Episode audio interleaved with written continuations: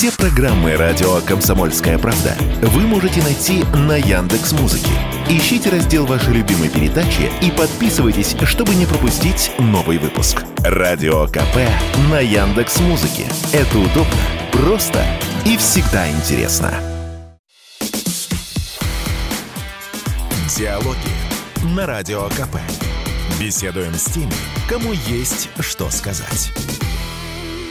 Всем привет! Сегодня с Александром Гамовым Юрий Поляков, писатель, драматург, поэт и, как оказалось, пророк.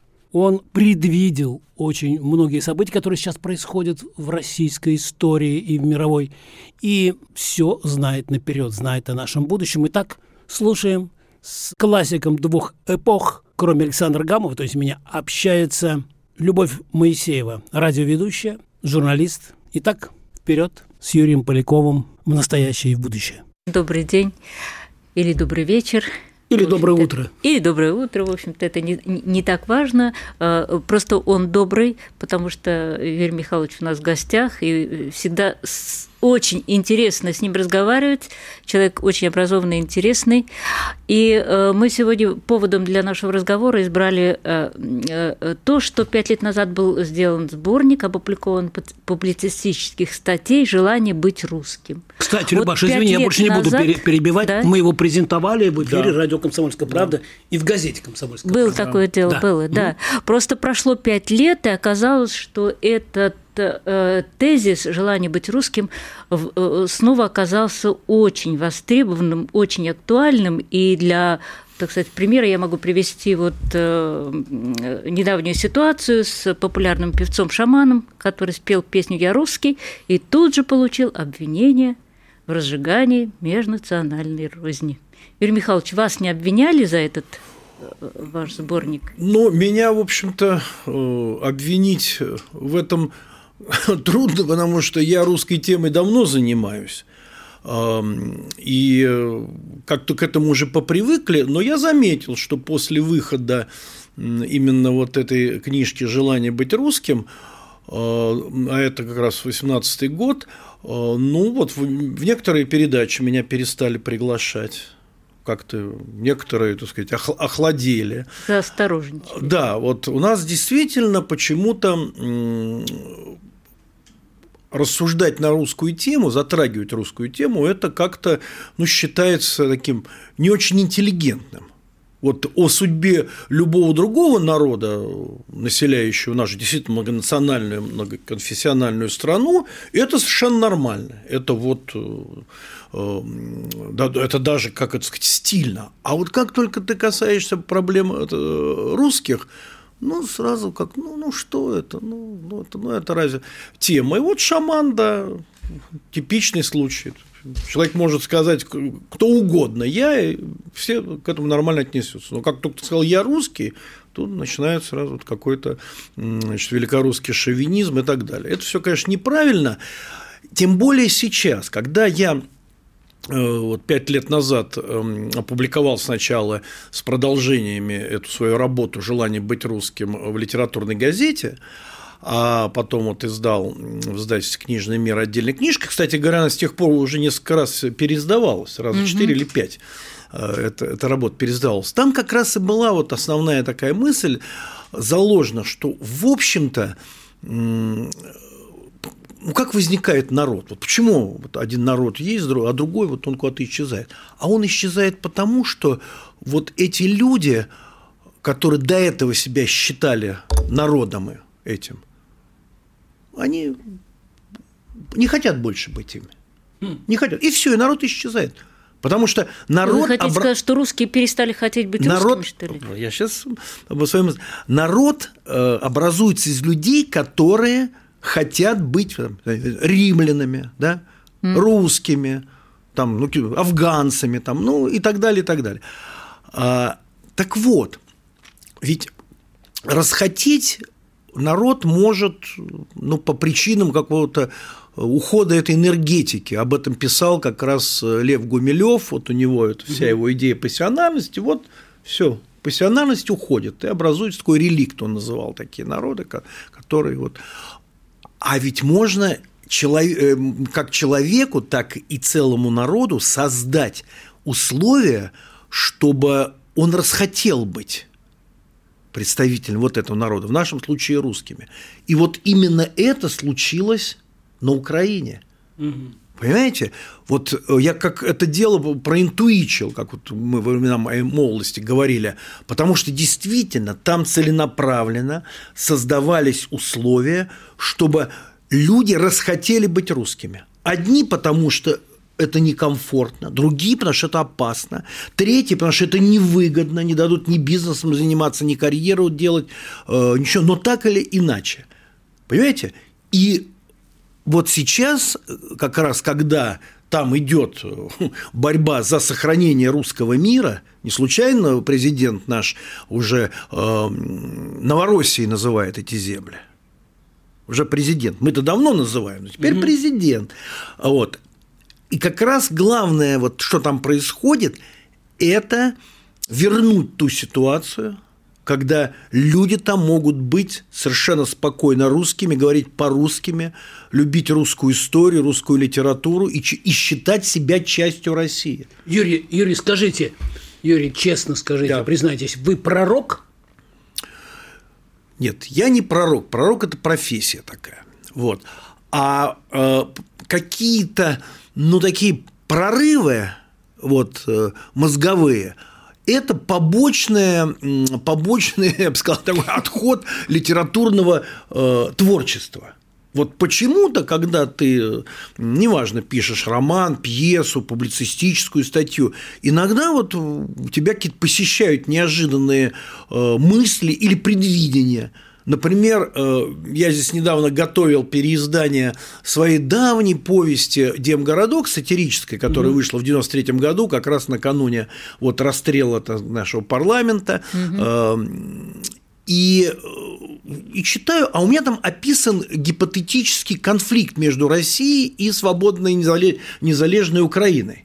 Да, вот там описан 93 год. Вот зачем, вот зачем вы описали? Ну, я там описываю как бы постсоветскую вот, э, Нет, ну, историю был, да? э, вот, то, того, что называлось СССР, трения. и э, для меня абсолютно было понятным, что конфликт рано или поздно между Россией и Украиной случится, еще в 93 году. Ну, не, не один я такой был умный, и другие, в общем-то, прозорливые люди. Нет, ну, уже был рух, уже были эти тенденции. Говорили. Ну, конечно. Заметны, конечно. Но, но почему я там написал, что Россия, готовясь вот к этому столкновению, столкновению с Украиной объявила значит, частичную мобилизацию. Вот в 93 году. Интересно. На моей памяти никаких частичных мобилизаций не объявляли, потому что когда вводили контингент, ограниченный контингент в Афганистан, никаких мобилизаций не было. Ту мобилизацию, которая была во время Великой Отечественной войны, я не застал, и она была не частичная. Она была прочим. полная, да. Это была всеобщая мобилизация. Всеобщая. Вот откуда у меня это сочетание выскочило именно в таком моделировании возможного конфликта России и Украины? Не знают. Видимо, где-то, когда когда занимаешься творчеством, иногда, видимо, выходишь в какие-то информационные там сферы, в которых что-то можно подглядеть в будущем, Тогда наверное. наверняка вот вы сейчас что-то будете издавать, и, может быть, что-то там перепишете, вот, а тогда наверняка вы знаете, что будет. Нет, я, я не знаю, я не знаю, конечно, что будет, но я э, вот чувствую, что э, несмотря на все те сложности, с которыми мы столкнулись, вот, когда началась специальная военная операция, э, несмотря на то, что там и часть творческой нашей интеллигенции, и нашей элиты, которую я, кстати, тоже назвал перелетной. Кстати, тоже вышло пять лет назад. Да, да, больше даже, где-то лет. Нет, в семнадцатом году я ну, точно да, посмотрела, вот. проверила себя. И э, несмотря на это, я все-таки вот, вот ощущаю, что ну, грубо говоря, вот, вот те силы, антирусские, антироссийские силы Украины, э, они на исходе. Вот у меня такое ощущение. А у русских укрепло они э, желание, окрепло желание быть русскими. Вот вы сказали, что у русских главное, оно окрепло, захотеть. оно окрепло, и э, стало понятно, что вообще вот сама это сам феномен русского народа это, так сказать, очень серьезное явление не только историческое, не только политическое, но и духовное. Понимаете? А, и многие люди, которые свою принадлежность, или, как говорят специалисты, самоидентификацию, ну, как бы они ее держали в, в стороне, ну, мол, ну, ну, что, ну, да, ну, ну, ну, и что мы будем на эту тему говорить? То когда они увидели, что их соотечественников, но живущих просто по другую сторону границы, э, причем весьма произвольной границы, их начали, так сказать, тиранить, уничтожать, сживать со света, в них произошел взрыв этого русского самосознания. Понимаете? Обострение. Вот надо сказать, что э, национальное самоощущение, оно в, в, в минуты, когда угроза нависает над твоей страной, над твоим языком, над твоей семьей, оно обостряется – ведь не случайно э, э, интернационалисты-большевики, которые там вообще собирались сделать мировую революцию, когда немец-то навалился, они очень быстро вернулись к этой риторике э, Первой мировой войны где Тевтон, так сказать, кичливого Тевтона, понимаешь ли, верный Рос, все вернулось. А сейчас мы сделаем небольшой перерыв, и Любовь Моисеева и Александр Гамов продолжат разговор с поэтом писателем, драматургом, пророком, классиком двух эпох Юрием Поляковым.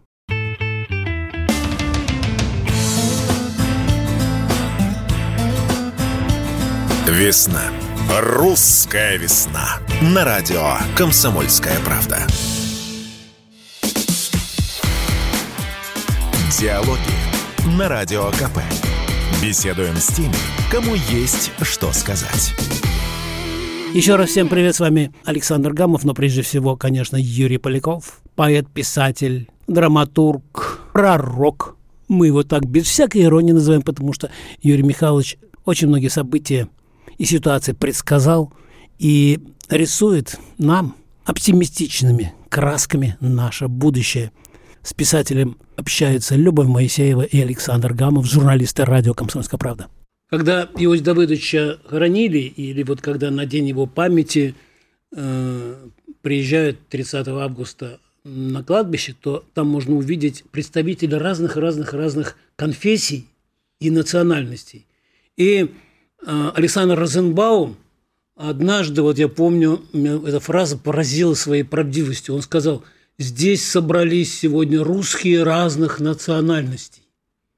Вот как ну, точно? Ну, это, это абсолютно правильная мысль, потому что в, в нашем действительно многонациональном, многоконфессиональном обществе есть, э, значит, э, ну, самоощущение, то есть это вообще в науке это называется разные уровни самоидентификации. Угу. Понимаете, сам, угу. вот многонациональной стране.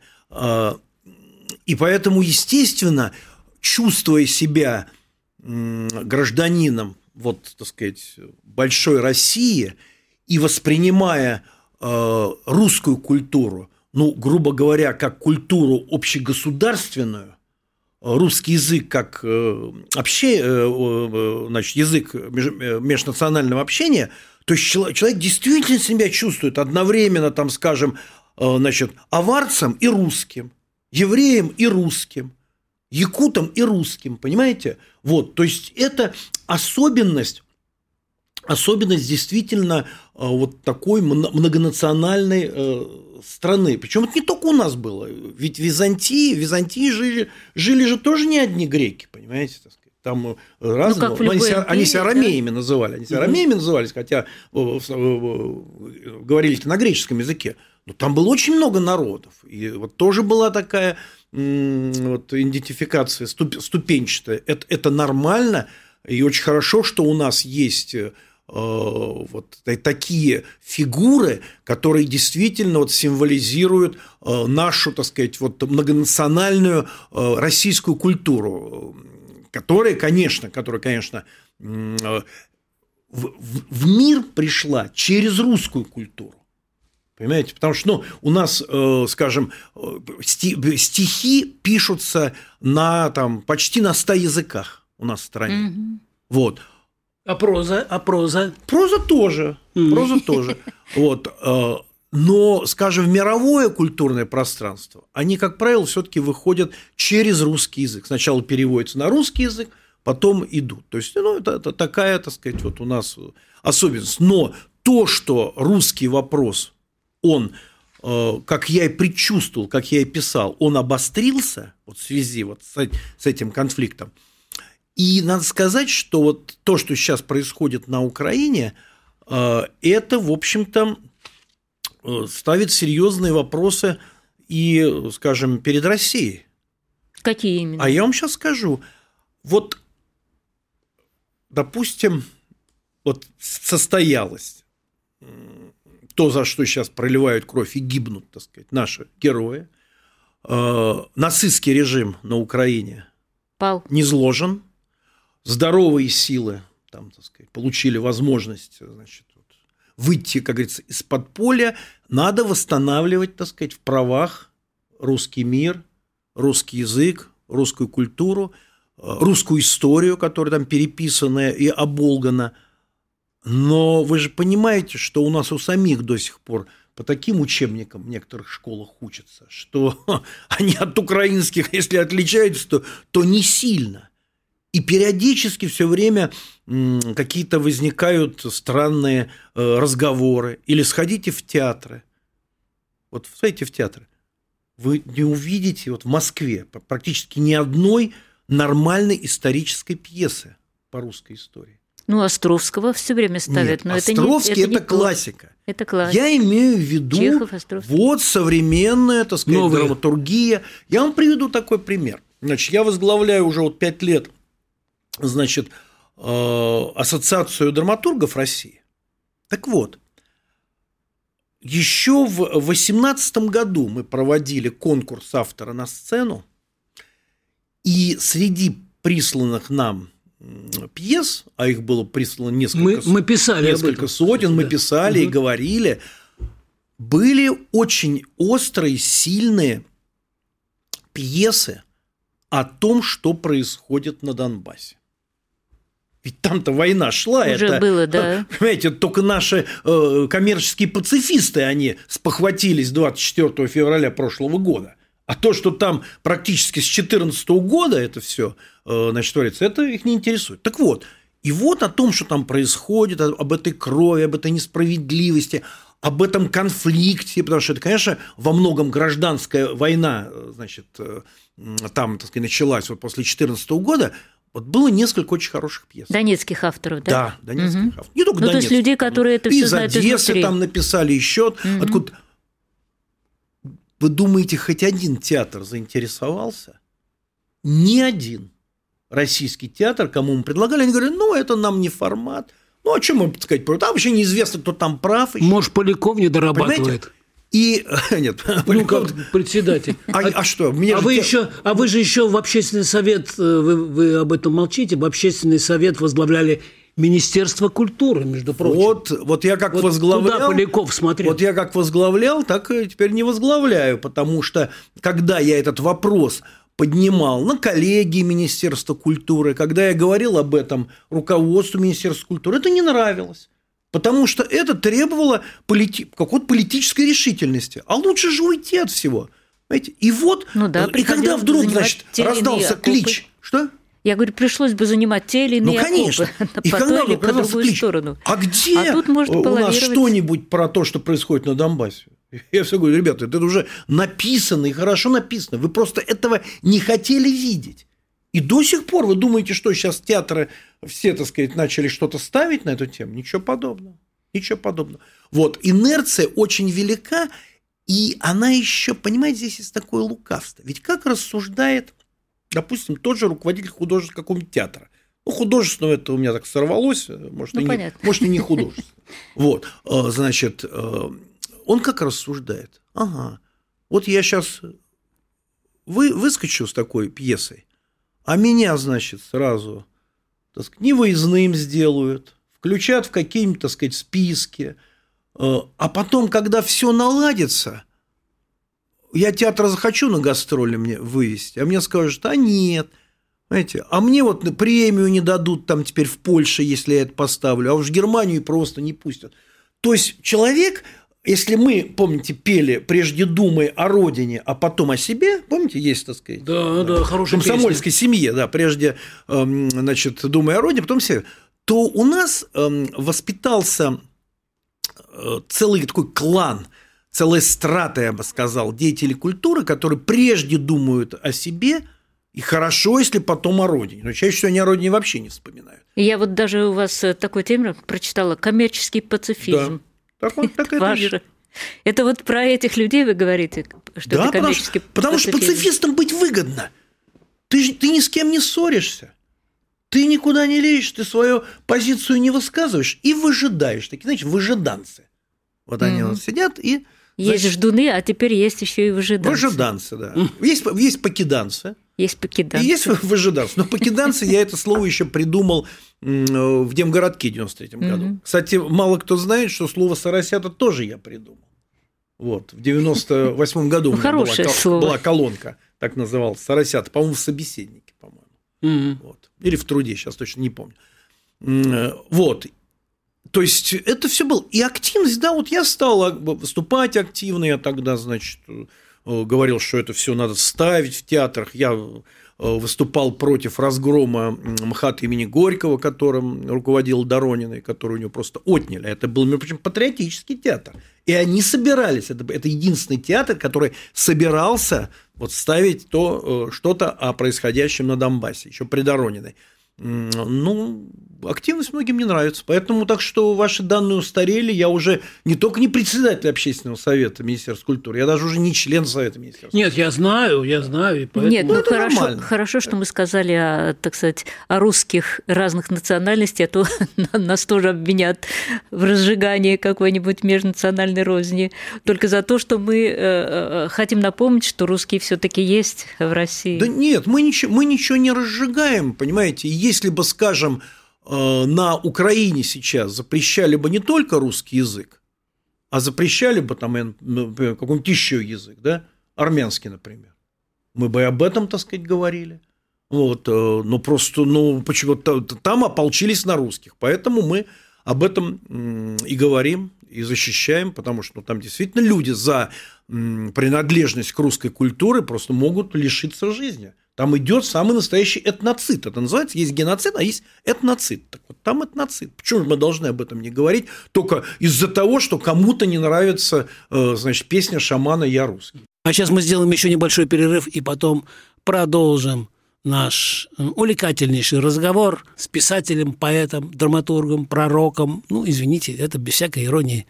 Мы, то есть Любовь Моисеева, журналистка радио «Комсомольская правда» и Александр Гамов.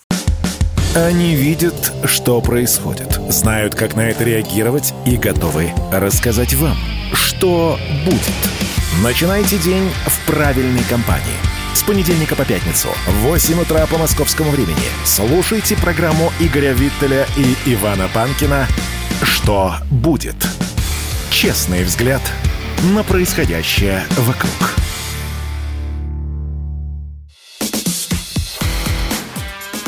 Диалоги на Радио КП. Беседуем с теми, кому есть что сказать.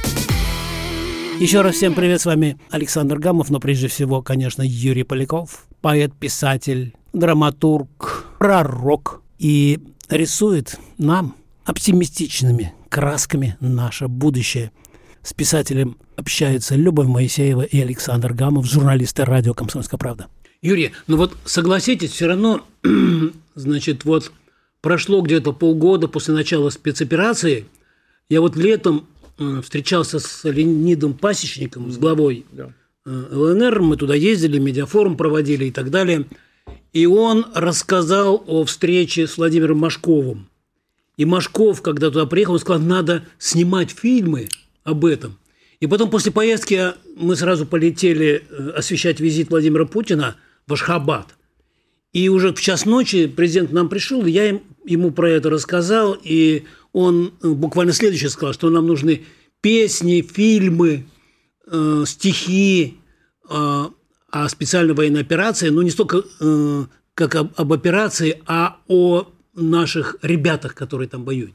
И сразу же, я не хочу сказать, что это мы как бы в хорошем смысле э, спонсировали это, комсомолка, а просто тогда и шамана открыли, и песни, и стихи, и мы их видим в Лужниках, вот недавно был митинг, там ополченцы выступали. Вот, то есть согласитесь, что э, сейчас сдвинулось с мертвой точки, что ли, и больше стало песен, стихов, и, может быть, фильмы появятся, может быть, и спектакли поставят. Как вы думаете? Ну, я думаю, что да, к этому идет. Но вот динамика, она, конечно, э, вот заметна. Приведу такой пример. Э, вот, скажем, первыми э, сборники стихов, посвященных вот событиям там, в Новороссии, уже будем вслед за президентом Можно, говорить. да, так да. называть. Выпустили в мае издательство «Вечи». Я, кстати, с ним сотрудничаю, они выпускали э, мои, значит, злопамятные мемуары, э, сборники. Там были стихи тех, кто воюет, российских поэтов. Кстати, мое там одно стихотворение было. И это были первые сборники, еще, как говорится, отмашки не было. Дальше случилась очень интересная вещь. И они решили презентовать эти э, сборники, там, по-моему, там два, по сразу, сразу вышло сборника, э, презентовать на книжной ярмарке на Красной площади, которая проходила угу. в первой декаде июня. Угу. Вот. И организаторы замахали руками. Не надо, ничего про СВО не надо.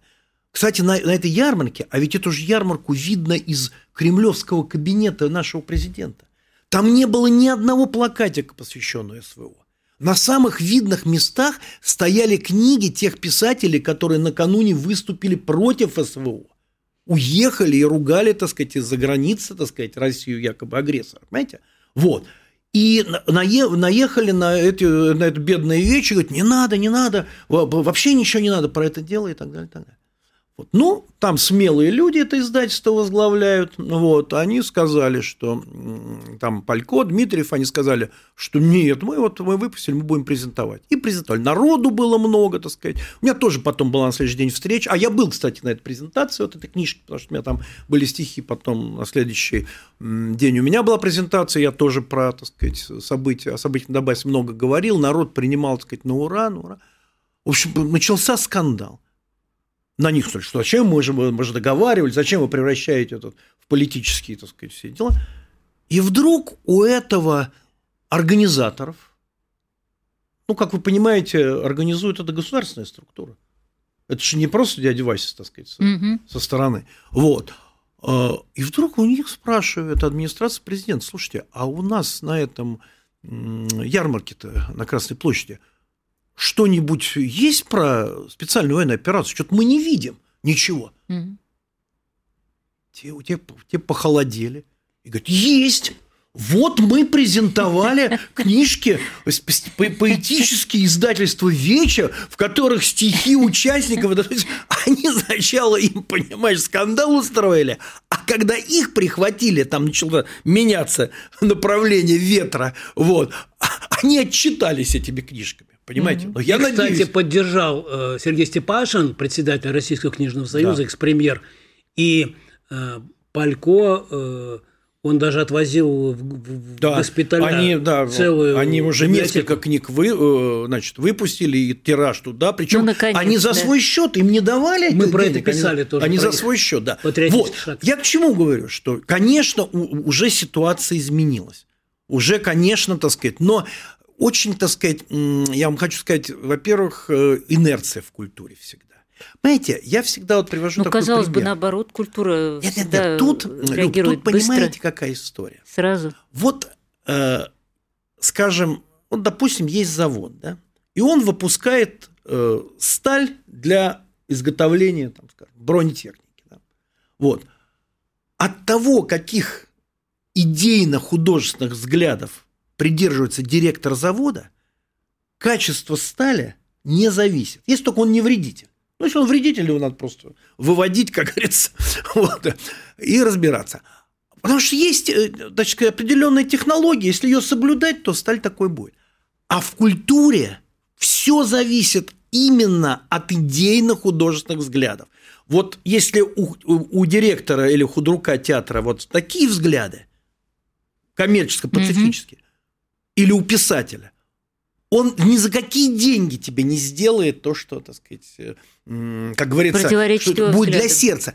И вот я слушаю некоторые песни, которые наскоро сделали, есть хорошие, угу. но в основном вот чувствуется, что люди выполняют заказ, а душа-то не звенит, понимаете, при этом. Вот я чувствую, что это сделано, сделано. А в патриотической песне, в ратной песне, там должна быть совершенно особая энергетика, и слукавить там невозможно. Если там нет искренности, если нет внутреннего, действительно патриотического порыва, это все будут, так сказать, упражнения на заданную тему за хорошие деньги. И вот эта искусственность, она чувствуется. И встать, как под песню некоторые шаманы, не хочется.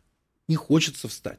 Понимаете, тут еще мало того, у наших, так сказать, кстати, руководителей, у них есть иллюзия, что э, достаточно как бы поставить задачу и профинансировать, и тебе сделают то, что ты хочешь. Может быть, где-то так и есть. Но в культуре так не бывает. В культуре должна быть внутреннее созвучие той задачи, которая перед э, тобой стоит. Юрий, ну вот ну я вот... здесь с вами не совсем соглашусь. А, ну, мы живем в свободной стране, это нормально. Конечно, конечно.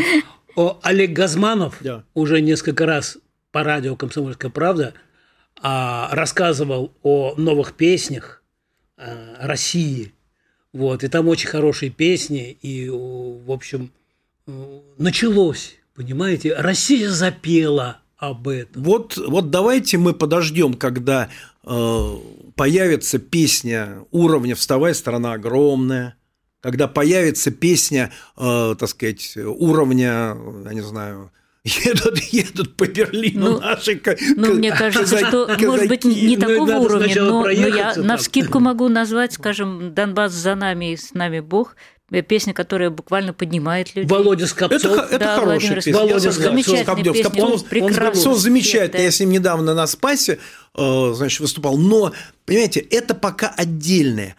А я вам напомню, когда была Великая Отечественная война, это появилось массовое явление, так сказать, э, советская военная песня, военно-патриотическая.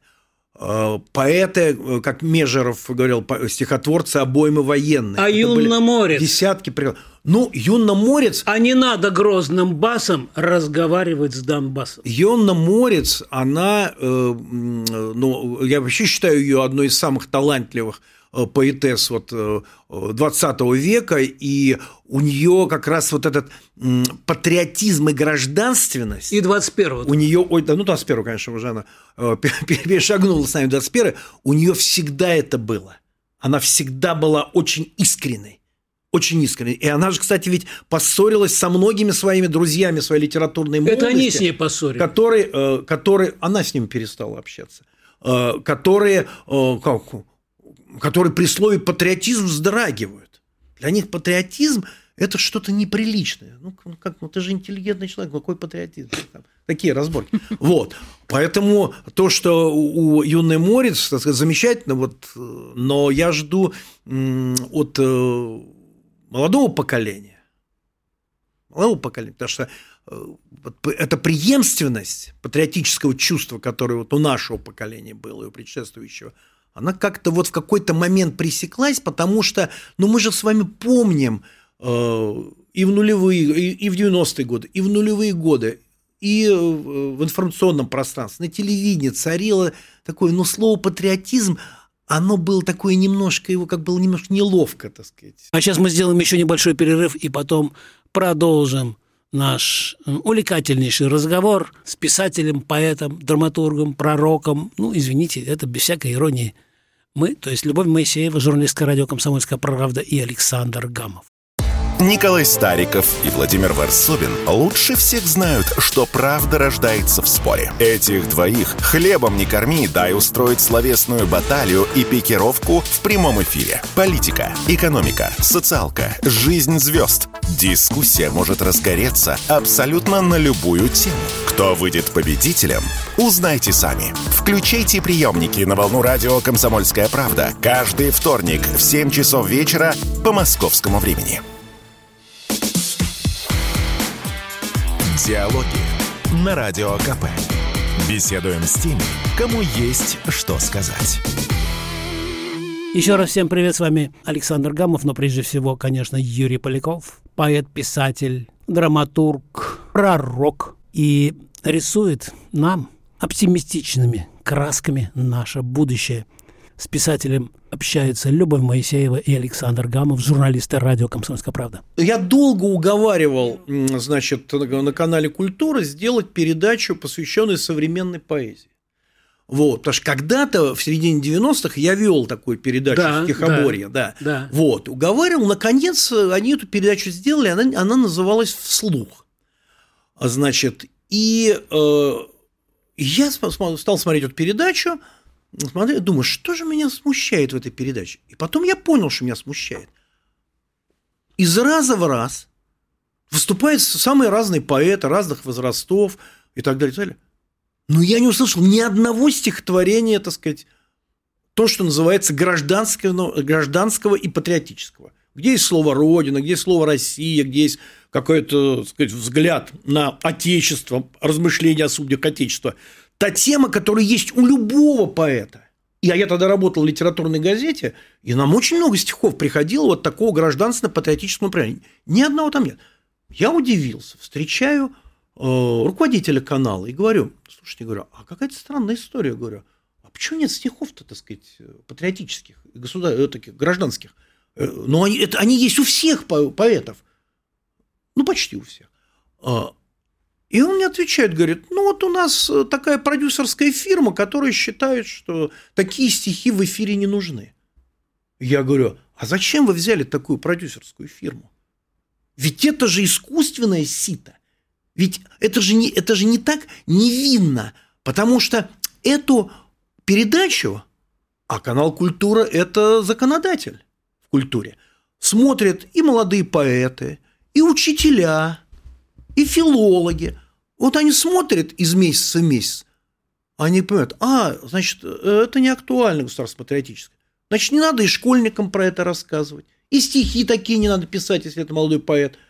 И, а филолог, и диссертации, и дипломы не надо писать. Вот у меня там, хочешь какой-то написать, э, а, я ему скажу, не, не надо. У меня надо. такое ощущение, что э, Юрий готов почитать нам сейчас свои замечательные эпиграммы. Ну, я могу. Я могу. Помните, как это? А можно, а можно сказать... Э... В переводе ну, а Марша... я, Маршака я, я, могу, я сказал читаю. Финдлей. Я тоже читаю. А можно сказать нашим, признаться слушателям, что мы это отрепетировали, вот это вот? Нет, это был экспромт. Слушаем. Сейчас. Сейчас Поляков прочитает свои замечательные, острые, зубастые поляковские... Мы раньше Поляковки печатали – в 2020 году я написал, как чувствуя э, то, что вот случится на Донбассе, называется «Дума», э, с эпиграфом из Михаила Лермонтова «Печально я гляжу на наше». Угу. За окном все те же лес и поле, та же даль замедленной рекой. Почему же сердце как в неволе? Отчего тоска и непокой? Телевизор выключу голдящий, там умеют славить, не любя родину. Мне кажется все чаще, будто я не дома у себя. Погляжу на Кремль, и та же мука, и не ясен наш петлистый путь, а суровый Минин поднял руку, чтобы, матерясь на нас, махнуть. Даже ненавидим мы устало, забывая непокорный нрав. Как же ты, Россия, в плен попала, битвы ни одной не проиграв, Словно в литургии окаянной Замер умный, бодрый наш народ. И привычно из-за океана нам грозят, А не наоборот. Исчезают милые обличья, Угасает несказанный свет, И уже написаны таблички Русским и собакам входа нет. Это в каком году? Это 20-й год. Ну, это про Кремль. Еще Не, ну про, это- тот, про тот Кремль. Никто не заставляет. Это про тот Кремль. Про тот Кремль. Не про этот, не про сюда. Про Суздальский. Вот. А вот на- написано сразу, буквально через несколько дней после начала операции. Называется «Мы идем».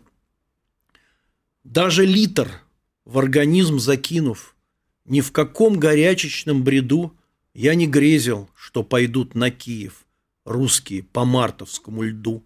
Но к одним и тем же автоматам, примыкая смертные штыки, осеняясь нашим общим матом, сшиблись братья, а теперь враги. Мы идем и в схватке оголтелой, не жалея крови и трудов, свастику железом срежем с тела матери всех русских городов. Вот. Тогда вот был общий Крепко сказано. подъем, да. Крепко Значит, вот сказано. еще есть одно такое. Сейчас. Пооптимистичнее. Сейчас, сейчас, сейчас, сейчас. Ну, поищите Всё, пооптимистичнее, а то мы к финалу уже идем нашей программы. Вот. Пооптимистичнее. Сейчас, сейчас. Это мы не вырезаем мою просьбу, она трижды звучит на радио. Юрий, прочитайте, пожалуйста, пооптимистичнее. Юрий, э, по- пока ищет стихи, я напомню, что пока мы э, перед передачей разговаривали, Юрий Михайлович заявил, что он оптимист. Я оптимист, да. Да я знаю давно и без всяких его Или вот. заявлений. Ага. Клеветники России все наглей, сплелись клубком и вновь грозят нам адом. Не драпируйте больше мавзолей в день торжества перед святым парадом, когда война и кровью каждый метр опять оплачен. Связь времен не рвите. Закройте лучше к черту Ельцин-центр, а Сталинград, пожалуйста, верните. Сейчас, сейчас. Ну чё, Нет, я сейчас... ещё, ещё, ещё, ещё. Вот есть одно, которое точно вы... Так, Оптимистичные. да, да. Сейчас, сейчас, сейчас. Геннадий Андреевич Жиганов, вы слышите, какие стихи читает Да. Юрий Поляков, бывший член ВКПБ? Да, сейчас, сейчас. Нет, у меня сегодня хорошее вот, то, что надо. То, что Паузу не надо. вырезаем. Юрий, Юрий Михайлович, у вас так много э, стихов в последнее время, я смотрю, появилось, да? Ну да. Потому что вот прям целая папочка вот. такая большая. Называется паника, Что даже в, найти не паника в интернете. Ага. Зашумело сетевое стадо. Кто-то хрюкнул, кто-то завизжал. Мол, у нас почти пустые склады. Мол, последний выпущен кинжал. И пошло, заныло, застенало. Лучше повиниться и в кусты. Плохо, если скудные арсеналы. Гибельно, когда сердца пусты. Так, на, на чем Ну, мы где заканчиваем? оптимизм? Так, давайте какой-то А вот еще хорошо. Значит, салюты победные, О. ох, как не близкие, и груды Рейхстага еще не видны. Хватило бы мрамора на обелиске Четвертой Отечественной войны. Так, еще давайте вот мы к финалу, мне хочется закончить. А вот хорошее. Да. Это я написал, э, значит, э, в день артиллериста 19 ноября, я же артиллеристом был, Да. И я служил, э, я был заряжающим, заряжающий артиллерия. той самой Вы и сейчас заряжающий. самоходки Акация, которая, э, значит, э, которая и сейчас воюет на Донбассе. Они вот когда говорят, работают. я, я когда смотрю, работают, да, когда я смотрю кадры хроники, э, значит, наших, Родное видите. наших героев, значит, вот военных репортеров, я просто вижу ту самоходку, на которой я служил в группе советских войск Германии в 1976 году. И вот такое стихотворение. День артиллериста. Хорошая самоходка. Отличное. Ну День вот. артиллериста. Вот. Снаружи холодно и мглисто. Налью-ка я себе вина. Сегодня день артиллериста. И памятью душа полна. Когда-то, жизнь меняя круто, повестку вдруг вручили мне. Я заряжающим стал с грунта. В чужой далекой стороне, ходил, как водится, в наряды, а на плацу кровь в ноги стер, таскал в полцентнера снаряды и впихивал на транспортер. Акация не куст, поверьте, а гаубица высший класс, до ныне самоходки эти воюют с честью за Донбасс, к земле припав дыму горячем, вминая грохотом виски, акация снарядом зрячим врага разносит на куски. Промчалась жизнь, как скорой, мимо. Заждался вечный судья, а все ж от грунта, почвы милой, не оторвался вроде я. В студии радио «Комсомольская правда» в программе «Непарадные портреты» э, с Александром Гамовым был поэт-писатель Юрий Поляков, который был и остается заряжающим. Заряжающим. Заряжающим, да, и заряжающим оптимизмом. Да, да, оптимизмом, профессиональностью и чем еще? Ну, всем, э, всем. Гордостью. Чего нам сегодня не хватает. За свой народ, за свою страну. Вот. А рядом с заряжающим Поляковым были... Подносчики патронов. Подносчики патронов, его би биографы, биографы нашего семейного писателя Любовь Моисеева, Александр Гамов. Спасибо вам, Юрий, огромное, что э, приехали и зарядили нас оптимизмом. Диалоги на Радио КП. Беседуем с теми, кому есть что сказать.